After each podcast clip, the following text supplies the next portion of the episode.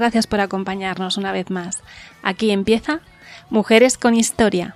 Desde aquí vamos a intentar conocer un poco más la figura de algunas mujeres a lo largo de la historia.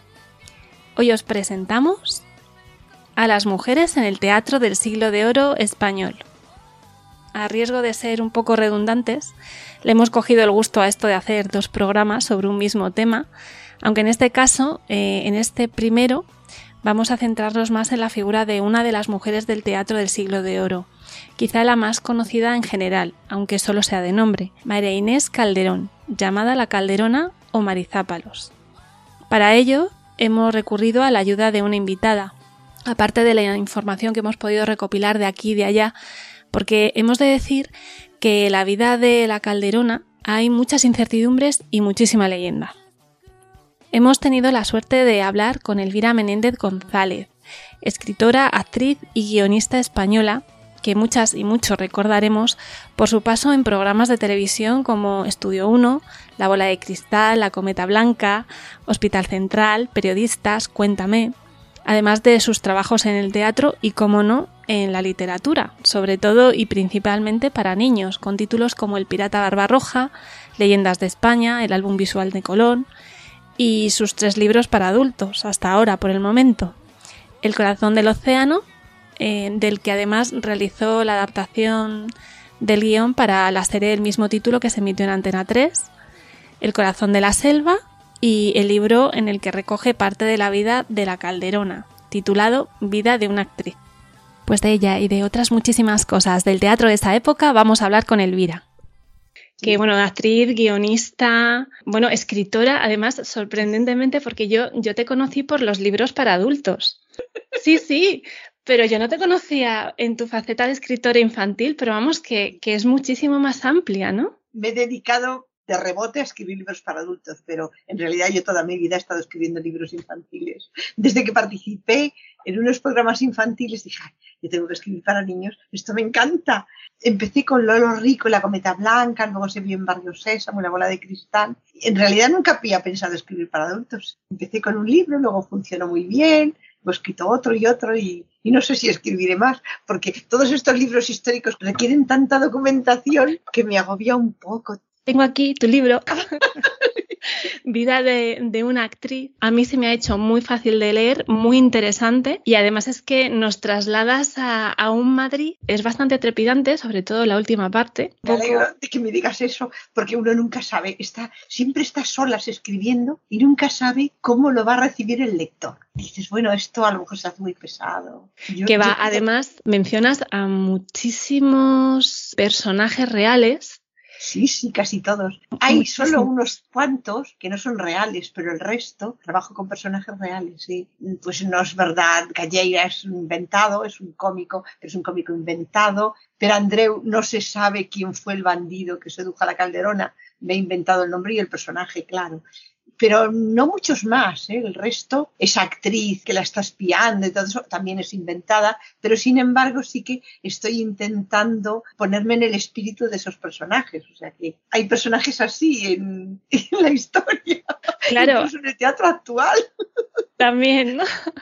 Lo, que, lo que me parece muy curioso es que yo creo que eh, el espíritu que nos transmites en el libro sobre el teatro, sobre los actores y demás, a lo mejor me equivoco, porque claro, viéndolo desde fuera te da esa sensación. A lo mejor tú como actriz no sé cómo lo has podido vivir, pero ese tipo de, de red que se extiende entre ellos. Algo de eso había, no me lo he inventado del todo, porque el teatro siempre y en todas las épocas era un espacio de libertad. En aquel momento a la gente le fascinaba, pero al mismo tiempo los consideraban a las cómicas sobre todo, poco menos que prostitutas, ¿no? Y a los cómicos pues una cosa parecida. Y allí se refugiaron un montón de que luego al final son artistas, son gente con mucha sensibilidad, pero allí se refugiaron un montón de personas perseguidas por la justicia, sacerdotes, fíjate qué cosa más curiosa, sacerdotes que no querían serlo, pero que se encontraban en estas pequeñas compañías que iban en los pueblos un medio de vida, un montón de gente se entraba allí. Y sobre todo las mujeres, que fueron las primeras mujeres europeas. Bueno, las italianas creo que también iban allí,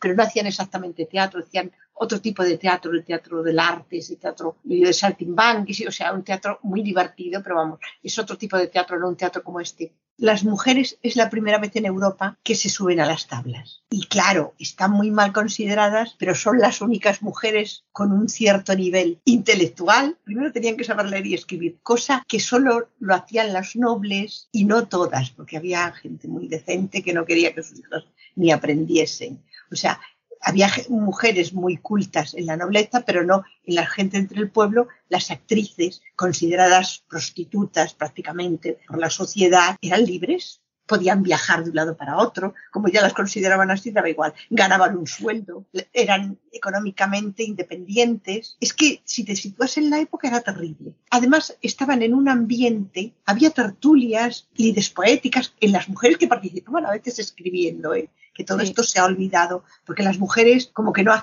hecho nada y eso es mentira. A pesar de las dificultades hicieron muchas cosas. Y estas mujeres pues tenían un nivel, imagínate, lo aburrido que tenía ser una santurrona noble de la época y este tipo de mujeres. Y los nobles las adoraban, las daban dinero, las perseguían, financiaban a veces las compañías donde ellas estaban, pero al mismo tiempo las denigraban. O sea, era una especie de hipocresía en la época, bueno, se ha dado siempre. Sí que es cierto que se puede palpar ese, ese ambiente de libertad del que podían llegar a gozar las mujeres, pero a la vez era un poco trampa, ¿no? Se tenían que plegar un poco a los deseos de los poderosos al final. Pero eso también los hombres en aquella época. siempre. Y ahora también. Aunque no lo parezca, ahora también. Y a veces el poder no está donde parece, sino en el dinero.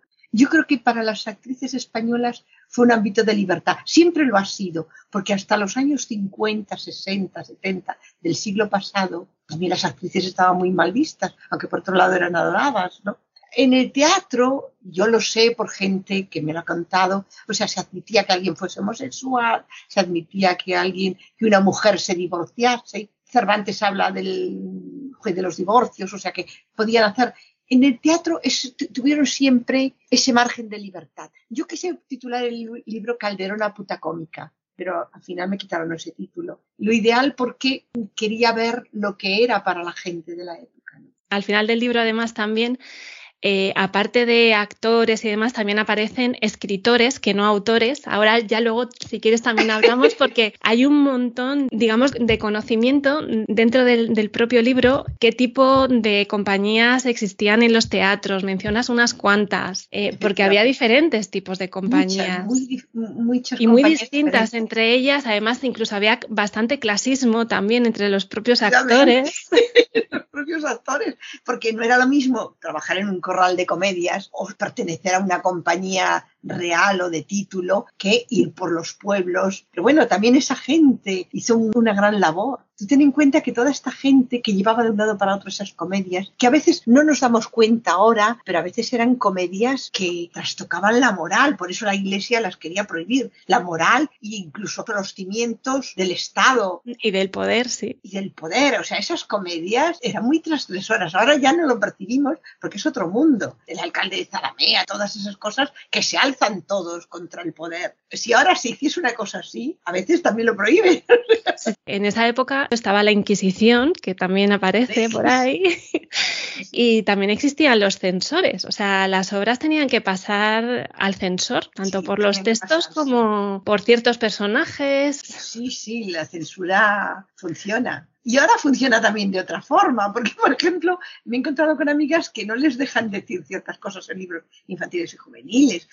La censura puede actuar en muchos sentidos y eso es peligroso. Pero en el teatro, lo mismo que pasa con el cine y todo eso, en el arte se les escapa. Claro, yo creo que no es que se les escape, sino que, que se buscaban las castañas. Claro.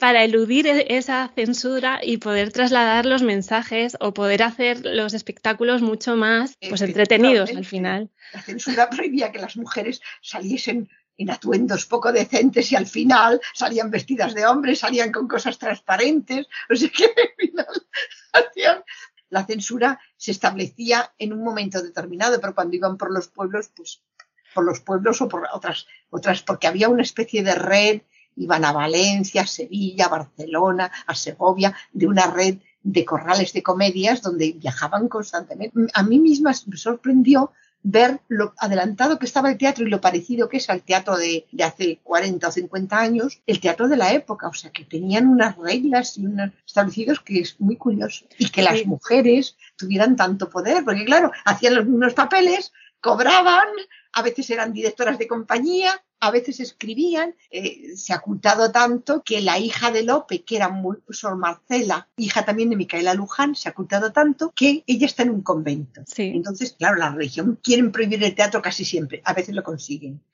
Hay temporadas que lo consiguen. Y ella, con sus compañeras monjas, representaba comedias que ella escribía. Y por lo visto eran muy buenas, pero se han conservado muy poquitas, se ha conservado muy poquito, porque el confesor lo obligó a quemarlo todo. O sea, ah. fíjate, eso no se atrevían con los hombres ni con Lope, ni con otros, pero se atrevieron con las mujeres. Ni con Tirso. Tirso era. Con Tirso, que eran religiosos. Eran religiosos. A Tirso le persiguieron, a Tirso le persiguieron, pero al final no, pero era un hombre y era distinto. Y muchas de esas cosas no llegaron a nuestro tiempo, pero oye, hay grandes escritoras en la época. Lope y algún otro escritor. Hablan. Hablan de esas autoras, alabándolas además alabándolas. María Caro, que era una, una escritora sevillana, me parece que es, y les gana a los grandes autores en los certámenes poéticos que dicen, bueno, pues vamos a hacer, para hacer inaugurar esto, vamos a hacer un certamen y la obra que mejor salga a ciegas, esa lo gana. Pues ha ganado a los grandes, o sea. Lo que pasa es que su casa se quemó, también en eso tenemos mala suerte y no quedan muchas obras de ella. Fue tan buena que la hicieron cronista en Sevilla, vino a vivir a Madrid con María Zayas, le, dejó su casa, estuvo en su casa. Pero los cronistas de la época dicen que era una mujer que, que ganó mucho dinero a base con representaciones, o sea, que era una mujer, fue una mujer importante. En, en el teatro, su entierro, creo que fue riquísimo y eso es señal de que tenía mucho dinero. Actrices, por ejemplo, yo he de decir que la Calderona sí ha trascendido, porque además yo en mi ignorancia, por ejemplo, en el instituto, yo siempre he creído, como seguro que más de uno, que a María Inés Calderón la llamaban la Calderona porque era hija de Calderón de la Barca, porque además como fueron coetáneos y no tiene nada que, ver. nada que ver. Dicen que a lo mejor fue adoptada, pero no por Calderón de la Barca, se llevaban 11 años además. O sea, que cómo va a adoptar una hija con 11 años. Fueron coetáneos, seguro que se conocían, porque se conocían todos en la época. Madrid era una ciudad pequeña, con pequeña pero con muchos kilos de, de cerebro del bueno. los autores, los actores, los eh, escritores, al final coincidían mucho pues, en, lo que se conoce como el barrio de las letras de Madrid. Hay muchos lugares, esa también es otra cosa que, me ha llamado mucho la atención. Yo soy madrileña, no vivo en el centro, pero sí me encanta. Y claro, pues es que todos estos sitios pues yo los reconozco más o menos. Ya no existen muchos de los que mencionas, pero sí existieron realmente. El Alcázar de Madrid ya no hay Alcázar, porque bueno, se quemó, estuvo en el lugar que ahora mismo está el, Palacio Real, pero bueno, la Casa de Campo sigue estando. El Retiro. ¿sí? Palacio de los Vargas, el Lago del Retiro, donde se hacían las naumaquias. que había en el centro se hacían naumaquias y obras de teatro. Ahí Calderón se explayó, hizo óperas, obras de teatro. Fue una cosa maravillosa. Hoy en día no se hace nada igual. ¿Qué espectáculos hacían en el lago del Retiro? Claro, para la nobleza. Y, el coste, que, debía de tener eso. y a un coste, imagínate, se traen hasta el Lotti, que yo lo nombro en el libro, es un escenógrafo italiano para hacer unas escenografías impresionantes. O sea, que la gente se quedaba con la boca abierta. Era el tipo de teatro de corte, que a veces participaban los reyes también haciendo papelitos y todo eso, ya que la pelota. Felipe IV. Escribió alguna comedia, según creo. Pero bueno, tenía muy buen gusto, porque hay que reconocer que se trajo a Velázquez. Buen gusto tenía. Otra cosa es que quisiera trabajar, que no trabajaba nada.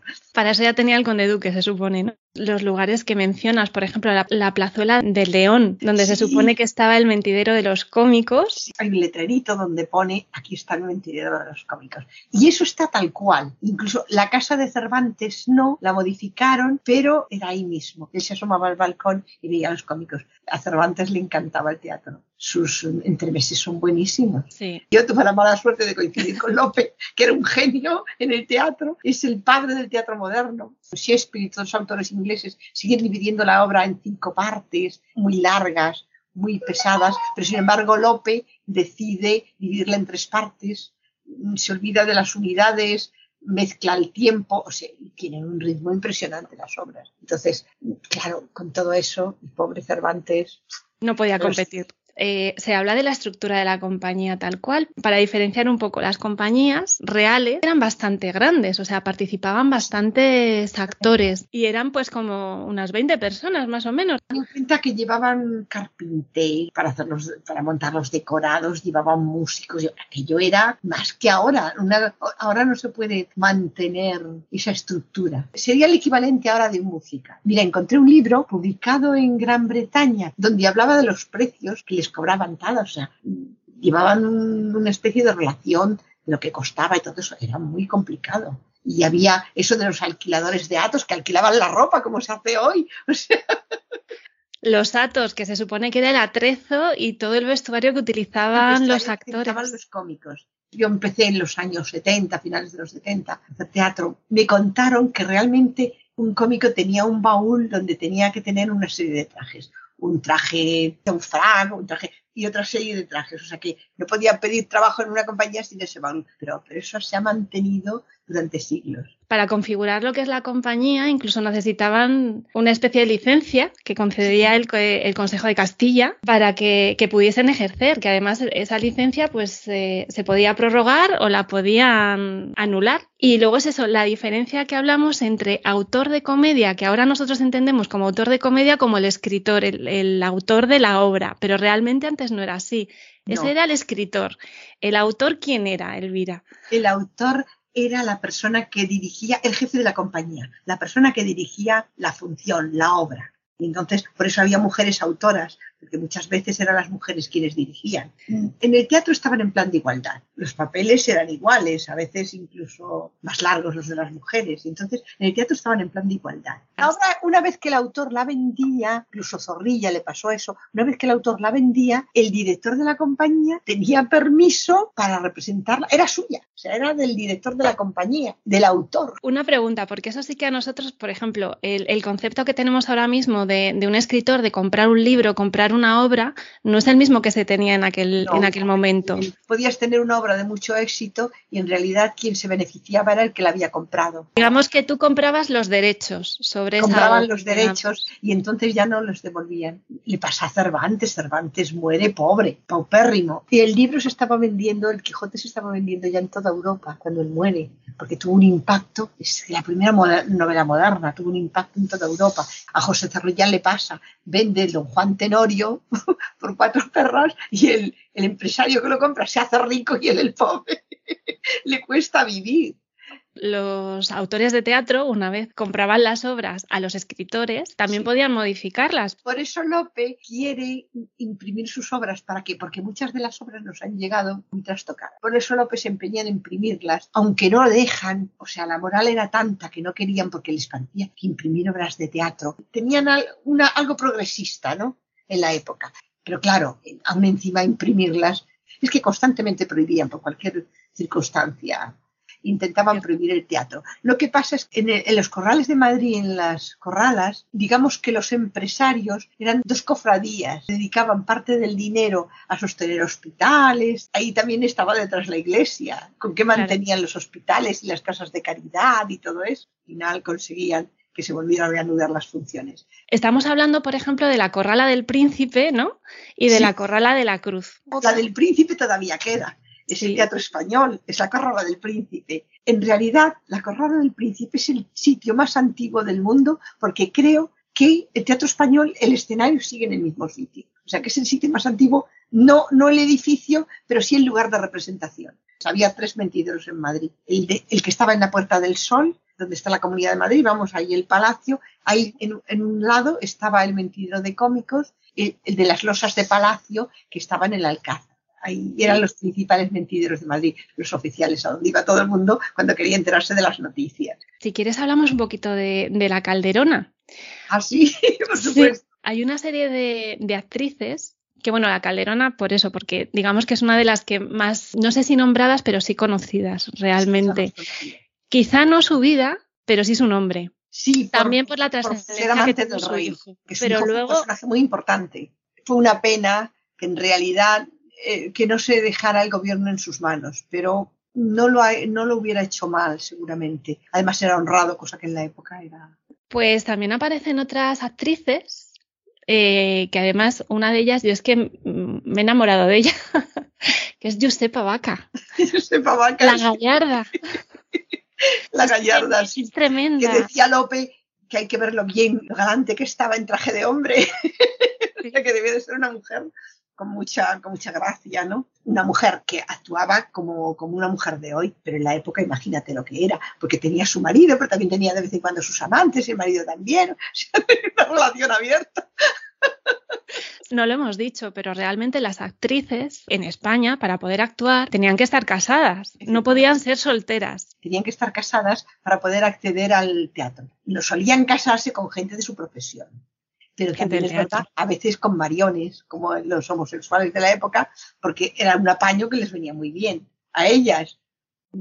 y a ellos. Y a ellos. Ellos demostraron, oye, estoy casado. Si ella traía hijos al matrimonio y no eran suyos, pues mejor. Así se demostraba que el hombre, porque era muy difícil para alguien de fuera tener a tu mujer de viaje o, a, una mujer tener a tu marido constante de, de, gira por ahí, ¿no? O sea, se casaban entre ellos. Y es lógico también que se protegiesen.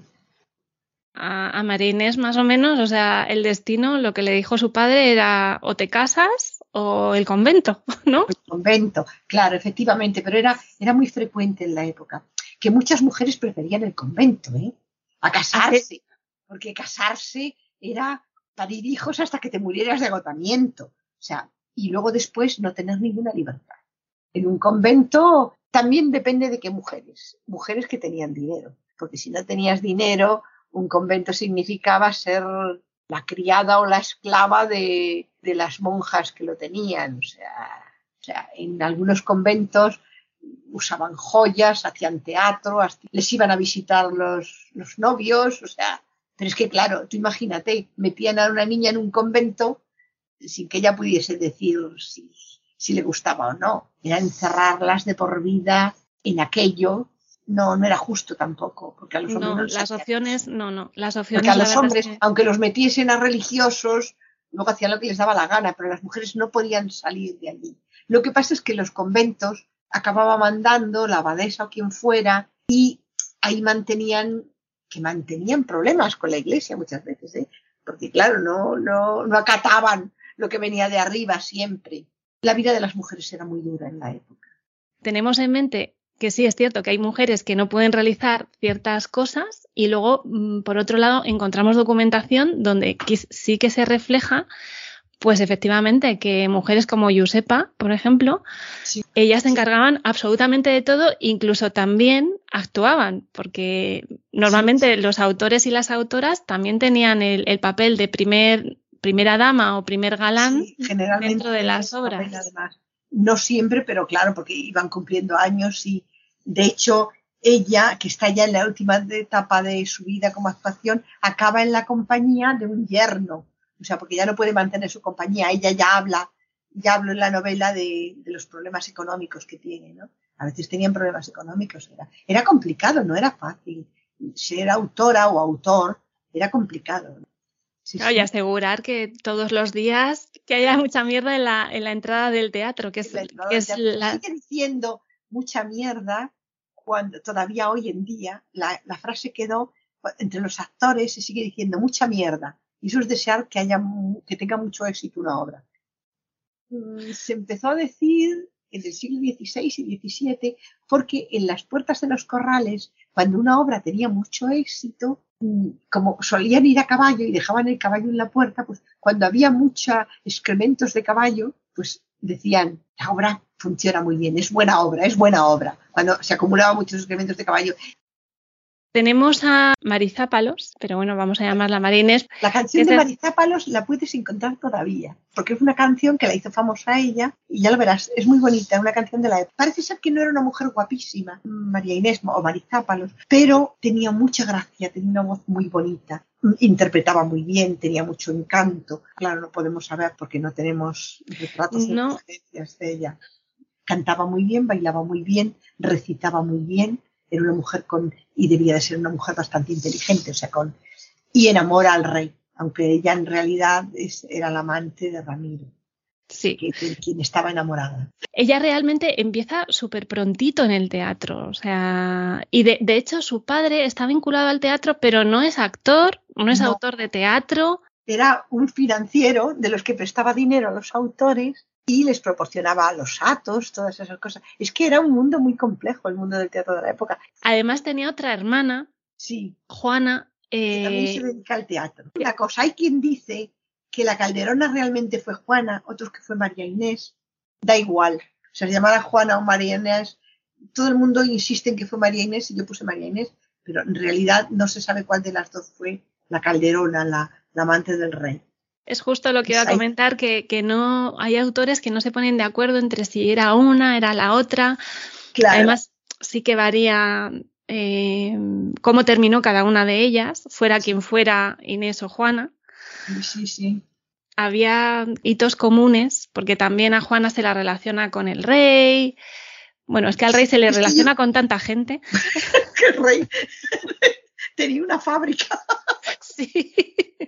Se ve que esos eran los Austrias, pero los Borbones han seguido ahí un camino parecido. Sí, sí. El rey era tremendo. Ella en un momento dado igual también decide incorporarse al teatro porque descubre que se le da muy bien, pero claro, eh, volvemos a lo mismo. Eh, la niña hay que casarla porque si no, no puede dedicarse al teatro. Efectivamente, sí. De todas formas, la vida en la época iba más deprisa que ahora, porque una mujer con 12 años podía entrar en un prostíbulo ya de que estuviera desvirgada y no fuera hija de nobles y todo eso, no fuera hidalga, podía entrar en un prostíbulo, o sea que la vida iba muy deprisa. Los 14 o 15 años con los que ella empieza a hacer teatro no tienen nada que ver con la vida de ahora, ahora están estudiando, mejor, ¿eh? Antes es que la vida las atropellaba. Hay un edicto de Felipe II que dice que prohíbe entrar en los asilos a ancianos menores de 40 años. O sea que yo ya debía de estar en un asilo fíjate tú lo que era, o sea que ya a los 40 años se consideraban un anciano. y si eras una mujer, pues no veas. Pero mira, sin embargo hay cosas. Feliciana, que fue una, una autora sevillana, Feliciana Enríquez de Guzmán, una autora sevillana de esta época también, se casó con 47 y además se casó con un señor muy rico que la dejó viuda a los tres años y ella pudo vivir estupendamente. A los pocos meses se casó con otro señor que además también tenía dinero, o sea, que no fue por, por dinero, que eran almas gemelas, que escribían, o sea, fue una... ¡Qué suerte! te digo que hay mujeres que no sé cómo, incluso entonces las apañaban. La vida de la Calderona está rodeada de misterios, porque realmente mm, no se sabe exactamente qué pasó con ella. Tuvo la mala suerte de, de encontrarse con el rey, de que además su amante de turno, Ramiro Núñez de Guzmán, que encima es el yerno del conde de, Olivares. Y se acababa de quedar viudo cuando se encuentra con María Inés, cuando es amante de María Inés. O sea, la seduce, que era una niña y era una cría. y encima se la cede al rey, digamos, porque claro, si el rey quiere, pues el rey tiene. Y sí, esa frase, no estoy en condiciones de disputarle ningún bien a su majestad, es una frase de la época. Digamos que de la relación con el rey, con Felipe IV, se queda embarazada y es cuando tiene a su hijo, ¿no? Que además se lo arrebatan. O sea, se lo quitan, imagínate tú, tienes un hijo y te lo quitan. A, a menos de un mes o algo así, se lo quitan enseguida. Ella ni siquiera sabe dónde está primero lo tienen en León, me parece que luego en Toledo. En teoría está en León y luego, eh, bueno, pasan a ponerle una especie como de tutor, de, formador, será un amigo del conde duque de Olivares. Hay ahí como una especie de rencilla con la reina Isabel de Borbón. Eh, tuvieron 11 hijos, que se dice pronto, y solo sobrevivieron dos. Dos, y además se le morían todos. Todos se le morían, sí. Entonces, claro, ella... Extraña que ella estuviera Sí, bastante desquiciada y, bastante deprimida. Sí, sí, sí, seguramente. imagínate qué vida. Tener hijos para que se mueran y además ver que el otro se está yendo por ahí constantemente. Es un. O sea, era una reina, era una fábrica de hijos, no era otra cosa. Era todo muy ceremonioso. Eso que pongo, que va con la, con la botella de agua y todo eso, con la espada y no sé qué, eso era verdad. cuando, iban, cuando iban a la habitación de la reina. No sé por qué, pero me lo encontré, encontré ese escrito. Y esta mujer, que debía de tener, debía de ser una mujer inteligente, pues por supuesto que se tenía que preguntar qué hago yo, ¿no? Qué desdicha, porque ¿qué me dedico? A pasear trajes y a tener hijos, nada más. No tengo cariño, nadie, era francesa, además el pueblo la llamaba la francesita, ¿no? La francesita, sí. Que era una mujer guapa, y, pero... sí, pero con muy mala suerte, la verdad. Era una corte muy estricta. La corte española era tremenda, era insoportable. Sobre todo para una mujer, claro. Cuando a ella, después de dar a luz y demás, entonces la deciden meter en el convento. Pasa un tiempo cuando el rey está pensando ya en reconocer al hijo realmente el rey se desentiende un poco de, de María Inés. Sí, ya tiene otras, sí. Pasa un tiempo cuando el rey empieza a ver que a lo mejor el hijo merece la pena, porque además en un principio no tiene herederos, tiene, pero luego tiene a Baltasar Carlos poco después, que acaba muriéndose. No lo reconoce al principio al niño, ¿eh? Solo cuando ve que, bueno, pues es que entonces se morían muchos, los niños se morían mucho era una mortalidad infantil muy alta. La mortalidad es muy alta. Entonces era un riesgo tener un solo hijo y él no lograba tener más, tener más hijos. Entonces yo me imagino que debió de pensar, oye, por si acaso. Lo que pasa es que el rey decide, se da cuenta de que el hijo de la calderona, porque se lo están diciendo, porque a él le, le, da igual, que es muy inteligente y entonces bueno, pues hay que reconocerlo. Pero claro, ¿cómo vamos a reconocer un hijo cuya madre es una cómica? Pues sale al convento a que sea abadesa. Él pensaba, bueno, en un principio la mete en el convento y luego dice, ya la haré abadesa. Los miedos que tiene el personaje de la Calderona, el tener un hijo ilegítimo, que hasta ese momento, junto con otros hijos ilegítimos, no habían sido reconocidos, no hay problema. El problema vendría si justamente el rey reconoce a ese hijo. Podría ser otra opción a la corona. Es una época convulsa en ese sentido. Se han metido en tantas guerras, están arruinados. La corona misma está arruinada deben mucho dinero, hay una revuelta en Cataluña que se quiere independizar, hay levantamientos. También Andalucía y otras comunidades intentan levantarse. Y Castilla está agotada, ya, ya no tiene más recursos. Hay un mal gobierno, evidentemente. Es la decadencia del imperio. Es lo que critica, que por eso cayó en desgracia. Quevedo, que también aparece. A Quevedo, pocos años después de lo que, del encuentro con eh, la Calderona, le encarcelan. O sea, que, y bueno, en el, en el convento, Marenes, ahí también nos muestras un poco, eh, cuando ella ingresa y demás,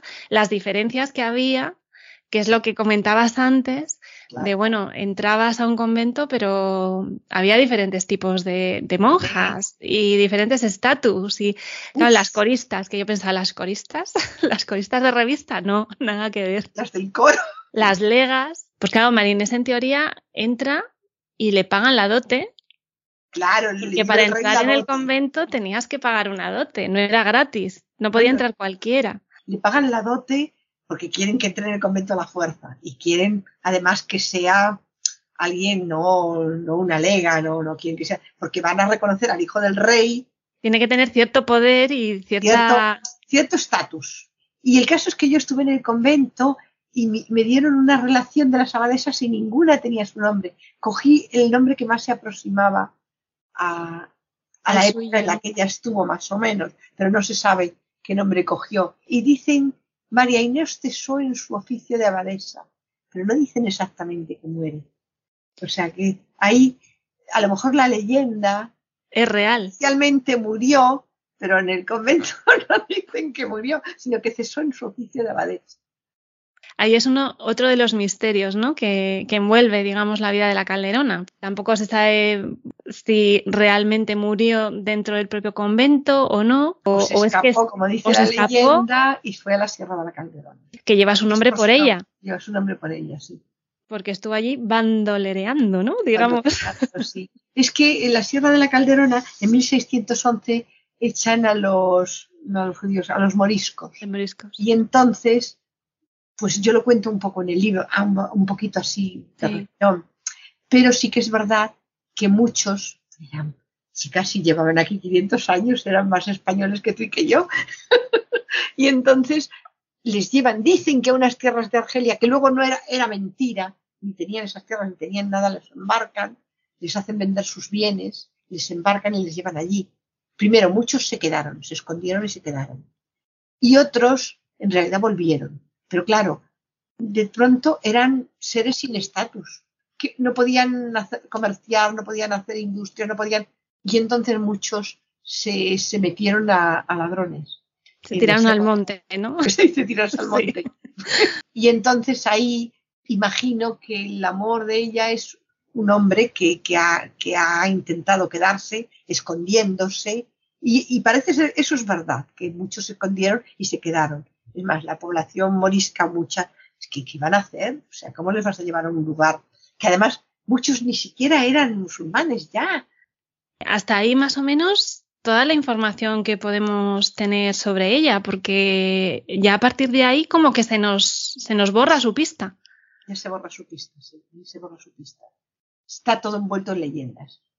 Es más, incluso la leyenda dice que volvió, que quizá hizo teatro por ahí, o que no, no se sabe, o que se quedó con los ladrones. El mismo hijo de ella le llega ese rumor. O sea, es que decían que también llegó, hubo el rumor y se decía en la época que el hijo de la Calderona era hijo de Ramiro, en realidad.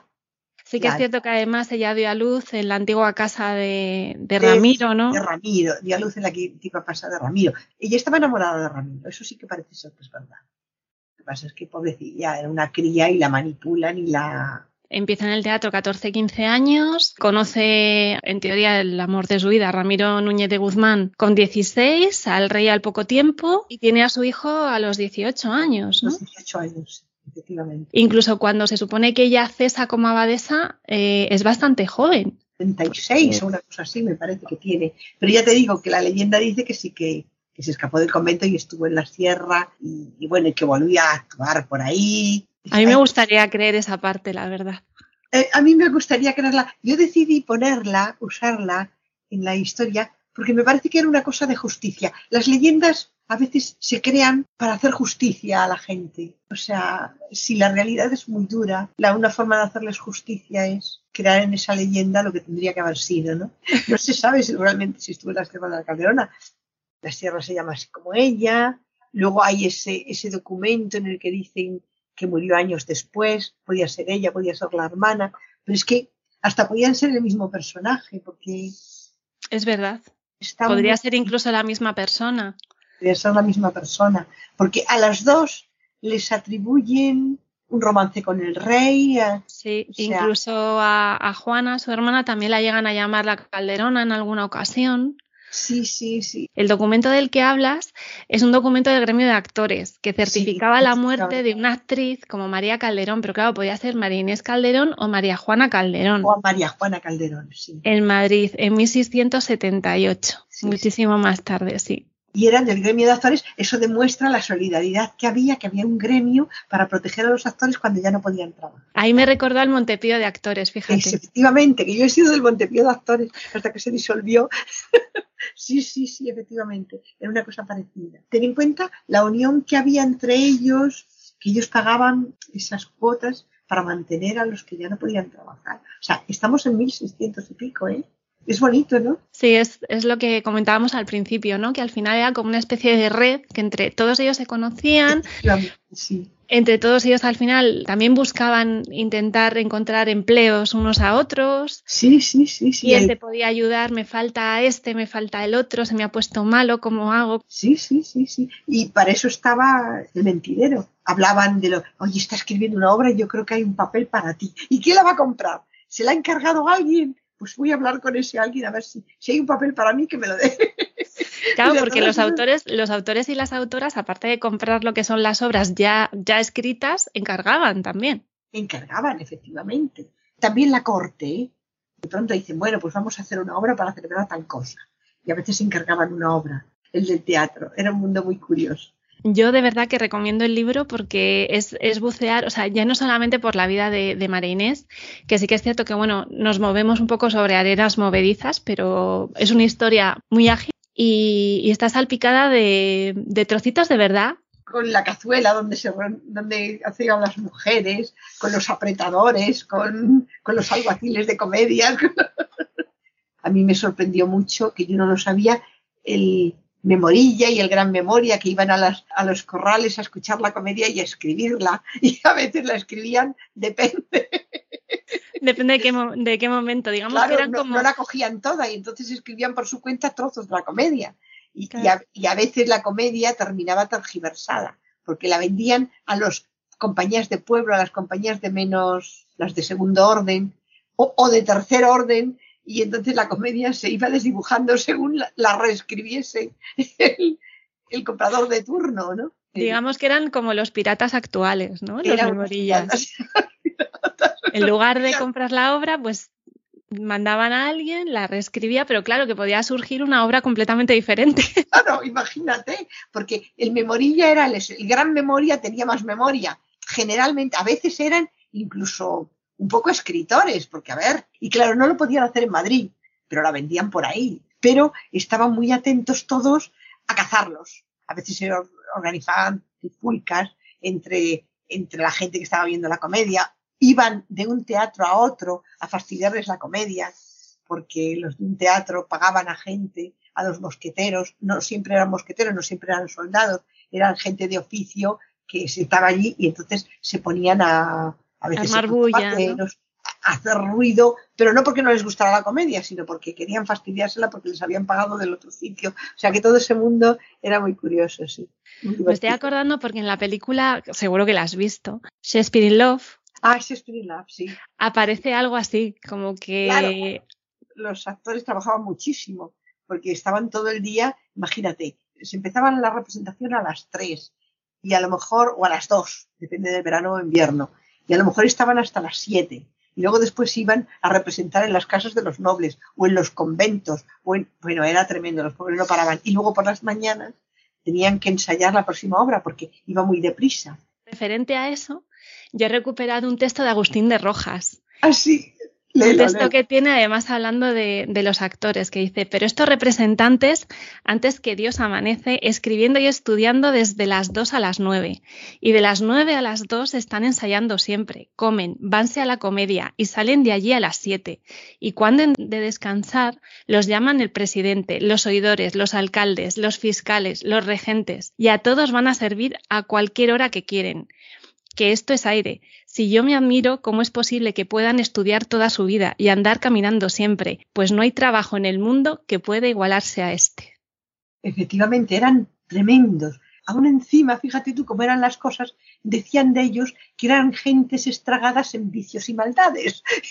no hacían más que trabajar. Y lo mismo que le pasaba a la Calderona y les pasaba a todas estas mujeres. A Josepa se la, vamos, en alguna parte del texto se queja que está muy cansada porque lleva todo el día todo el día yendo de un sitio a otro, reuniéndose con gente, comprando cosas. Sí, sí, y se tiene que poner los dientes porque como ya hace de no había papeles para mujeres mayores, ella hace de joven y se le había caído un diente y tiene que ponérselo con hilo de oro, tiene que atárselo y tiene que prepararse, claro que eso era muy incómodo, la mujer maquillándose y haciendo todo. Sí, todo eso reconozco que me llevó mucho tiempo pero para mí fue satisfactorio porque me enteré de muchas cosas, cómo se maquillaban en la época, como, porque uno piensa que lo hacían igual y no, se echaban, se, se ponían, daban colorete en el pecho, en la punta de la nariz, bueno, en los, los carrillos, por supuesto, también en la barbilla y la frente, eso lo hacemos todavía hoy. Sí, pero además con qué se lo daban, Elvira, porque no se lo daban como nos lo damos no, ahora. con un papel, con un papel rojo que metían en agua y desteñía un poco.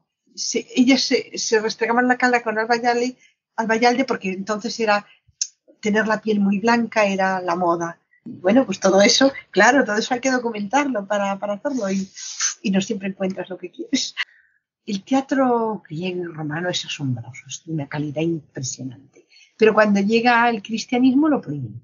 El teatro, la música, el baile, todo, todo, todo lo prohíben. Entonces prácticamente desaparece todo. Y se va recuperando el siglo precisamente en las iglesias, haciendo representaciones sacras, porque la gente no sabía leer ni escribir, no entendía nada, pues hacían representaciones, que si el auto de los Reyes Magos, pero antes hacían representaciones, el milagro de no sé qué, y lo representaban en la iglesia.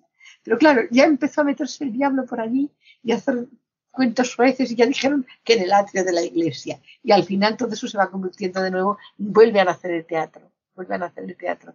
Pero la iglesia siempre tiene mucha desconfianza con el teatro. Sí. Ya te digo, mucha desconfianza, una cosa contradictoria, porque son los grandes, grandes escritores, están muy relacionados con la iglesia. Vamos, sí. Tirso, López, sí. no sé aquello. Y en los conventos hay una, una obra, sobre todo un entreacto de Feliciana Enríquez de Guzmán. Ella era conceptista de la rama de Góngora, porque en Sevilla eran muy conceptistas. Entonces la obra es un poco muy pesada, pero tiene un entreacto en la que ella ahí se suelta el pelo, dos entreactos, el que llama las gracias mohosas. Son las tres gracias, que las tres gracias mohosas una es tuerta, otra es coja, otra no. Pero van pretendientes, uno tuerto, otro ciego, otro cojo, otro no tiene piernas y tiene que ir en un carrito. Los tres pretendientes las van a pretender a su padre, que es Baco, padre de las gracias. Y entonces hacen una especie de torneos, de luchas de cañas y también de versos. Total, ellas no se deciden a escoger de los seis a tres y dicen que se quedan con todos. Y entonces ellos dicen, ¡ay, qué maravilla! Que nos quedamos con todos. Total, al final se casan los seis con las tres. Y el padre dice que le parece muy bien porque así tienen dice, así voy a tener 18 hijos, tres por cada uno. Madre mía. Pero acuerdan que todos eran los padres, todos eran las madres, indistintamente. Pero esto en el siglo XVII, ¿eh? pues eso lo escribió y lo, se lo mandó a dos hermanas que eran monjas para que lo representaran en el convento. Qué bueno, es tremendo. Es muy curioso, sí. Elvira, yo creo que hemos dado un repaso interesante, ¿no? A lo que es el teatro, a la calderona. Sí, sí, sí la verdad es que sí. Se me llamó mucho la, la, atención el libro de Vida de una actriz de la calderona, porque realmente de, de todas estas mujeres, fíjate, pues Giuseppa, que es un personajazo, o sea, me ha parecido siempre un personajazo, o más me gusta. A mí, como personaje, es el que más me gusta también. Sí. Que digo, tienes que escribir uno paralelo solamente de Josepa. Sí, sí, a lo mejor. Te animo a ello. O a Marilis, por ejemplo, María de Córdoba. O sea, me parece también tremenda esa mujer. Es que hay, hay un montón. La Baltasara. Es que hay muchas. Hay Baltasara. muchas. Todo lo tiene bueno la Baltasara. Todo lo tiene bueno también la cara. Decían que es que era muy inteligente, que era guapa. O sea, sí, sí, que eran un montón de mujeres poderosas y además pues muchísimas gracias. Además, sé que te he mareado un poco. Lo siento. No, no. ¿Qué va? ¿Qué va? No, ha sido muy ameno. No sé para los oyentes, pero para mí ha sido muy ameno, de verdad. A veces me preguntan, ¿y por qué haces libros de mujeres? Digo, ¿y por qué no voy a hacerlos? Si son los personajes que más conozco. No es que no me guste escribir sobre hombres, porque yo creo que uno de los personajes que más me gustan, por ejemplo, de este, hablando de este libro, es Galleira ese cómico. O sea, es se un nota, ¿eh? que se me nota. gusta porque tiene mucha fuerza. No es que no me guste escribir de hombres, pero ¿por qué no voy a escribir de mujeres? Bueno, pues nada, ha sido un placer charlar contigo. Igualmente, Elvira. Elena, un beso. Pues encantada. Cuídate mucho. Sabemos que hemos sido un poco caóticas a la hora de contar la historia de la calderona, por lo que con vuestro permiso vamos a hacer un pequeño resumen para que quede algo más claro. María Inés Calderón nació en Madrid y fue adoptada por Juan Calderón en 1611. Al parecer contaba con una hermana llamada Juana, que también se dedicó al teatro. Y la información sobre ambas se mezcla en muchos casos, coincidiendo en varios puntos, por lo que no se sabe exactamente si se trata de la misma persona, si son dos personas distintas y en ese caso qué historia podría pertenecer a cada cual. En 1627, María debuta en el Corral de la Cruz. En ese momento, con 16 años, ya estaba casada con otro cómico. De estar soltera no hubiese podido trabajar en el teatro y al poco tiempo se convierte en amante de Ramiro Núñez de Guzmán, duque de Medina de las Torres y viudo de la hija del conde duque de Olivares. Coincide además que, tras verla actuar y prendarse de ella, el mismísimo rey Felipe IV decide también hacerla su amante. De su relación con Felipe IV es famoso un incidente que se dio entre María Inés, Marizápalos, llamada así porque, bueno, pues hizo famosa una canción que se llamaba así, y la reina en ese momento, que era Isabel de Borbón. Era de dominio público el interés por las faldas que tenía Felipe IV, y bueno, la reina Isabel conocía sus idas y venidas con sus distintas amantes, pero claro, todo dentro de un orden. Si conocéis la Plaza Mayor de Madrid, en esta época se utilizaba como recinto para diversos espectáculos y los reyes y sus invitados tenían un lugar privilegiado para poder verlos desde el balcón de la Casa de la Panadería. La Casa de la Panadería es ese edificio que tiene la fachada decorada. Pues al rey no se le ocurre otra cosa que invitar a marines a ese balcón. Como es de imaginar, la reina montó en cólera y exigió que la expulsaran. Bueno, el rey plegó velas, pero mandó construir un balcón exclusivo para Marenes. Y según cuentan, se puede ver ahora mismo el balcón de Marizápalos en un lateral de la casa de la carnicería, no la de la panadería, ¿vale? La casa de la carnicería es el edificio que no tiene decoración, ¿vale? Que hay en la plaza. En uno de sus arcos, que hace esquina con la calle Felipe III. Ahí dicen que se encuentra el famoso balcón, está justo debajo de la arcada. A los dos años de esta relación con el rey, con 18 primaveras, María Inés embarazada se supone que del rey, aunque bueno, las malas lenguas también dejan caer que puede ser que ese niño fuera de Ramiro. Como hemos dicho, tiene un bebé y es bautizado como Juan de la Tierra. Así es como se inscribían a los niños sin padres conocidos en esa época. Es bautizado en la parroquia de San Justo y San Pastor, siendo padrino un caballero de la Orden de Calatrava que era ayuda de cámara del rey. Con apenas unos meses le arrebatan el niño a Marines y se lo entregan a una mujer llamada Magdalena que lo cría en León, confiando su educación al poeta Luis de Ulloa que era amigo del conde duque de Olivares. El rey, por otro lado, a pesar de que se dice que llegó a tener más de 30 hijos bastardos con sus distintas amantes, en lo que se refiere a conseguir un heredero legítimo para la corona no tuvo tanta suerte. De los 11 hijos que tuvo con Isabel de Borbón, solo dos llegaron a edad adulta. Baltasar Carlos, el heredero en ese momento de la corona y que se llevaba poquitos meses con el hijo de la Calderona, y María Teresa, que nacería unos años después. La relación entre el rey y Marinés se va enfriando y el rey decide internarla en el monasterio benedictino de San Juan Bautista en Valfermoso de las Monjas, en Guadalajara, del que se dice que llegó a ser abadesa entre 1643 y 1646. Al parecer, estuvo en el convento durante 15 años. Al rey a todo esto, mm, pues le van llegando noticias de que el hijo de Marizápalos es muy inteligente, le cuentan sus avances en los estudios, sus diferentes progresos, y cuando el niño tiene ya 12 años, el rey decide reconocerlo con el nombre de Juan José de Austria. De hecho, sería el único hijo bastardo que reconocería. A partir de 1946 ya no tenemos más datos de la Calderona. Unos aseguran que murió en el monasterio y otros alimentan un nuevo capítulo de su leyenda, donde nos cuentan que Marines decide escaparse del convento y unirse a un grupo de bandoleros en el actual Parque Natural de la Sierra Calderona, entre Valencia y Castellón, de ahí su nombre, la Sierra Calderona, y que desde allí, más tarde, vuelve en un momento dado a Madrid para retomar su carrera como actriz. No sabemos realmente qué pasaría con la Calderona. Tomemos la versión que más nos guste.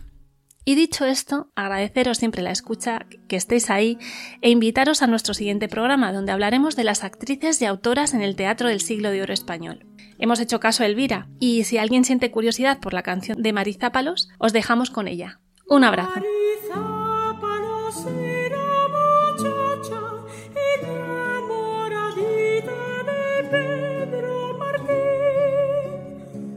sobre